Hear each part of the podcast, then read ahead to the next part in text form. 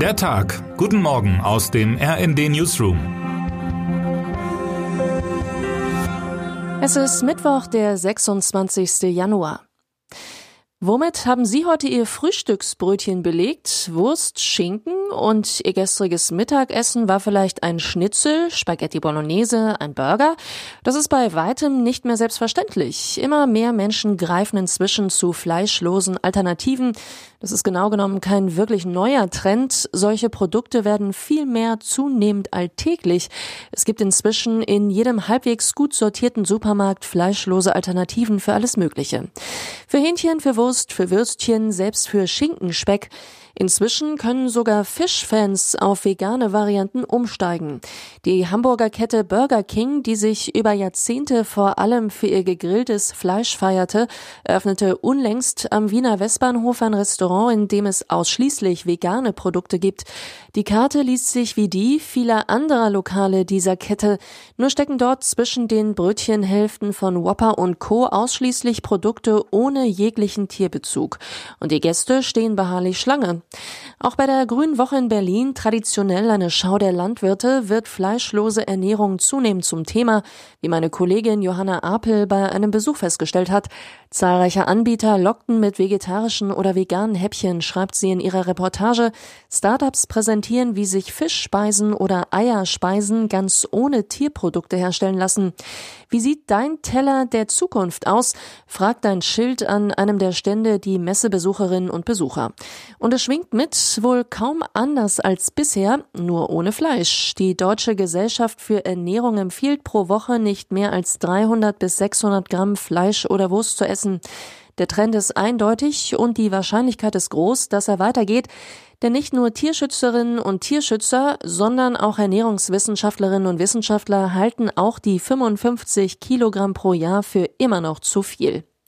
Die Kehrtwende wird zunehmend messbar. Der Lebensmittelhandel verzeichnet seit Jahren steigende Absätze von Fleischersatzwaren.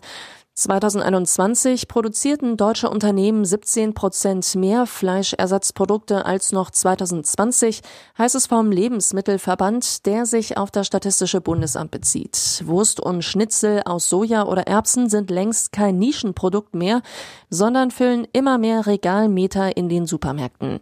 Der Hersteller Rügenwalder Mühle verkaufte 2021 erstmals mehr vegetarische und vegane Produkte als Fleisch. Beyond Meat ist ist zur Hipster-Marke geworden, ohne die in Craft-Bier-Bars kaum noch was geht.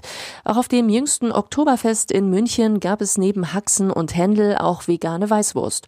Und selbst im entlegensten Restaurant auf dem Land, das ist heute durchaus möglich, auch als Vegetarierin, Vegetarier, Veganerin oder Veganer zu überleben. Nun sollte niemand gezwungen werden, komplett auf Fleisch und Fisch zu verzichten. Es wäre aber schon viel gewonnen, es bewusster zu essen, seltener, aber dafür von umso besserer Qualität artgerecht gehalten.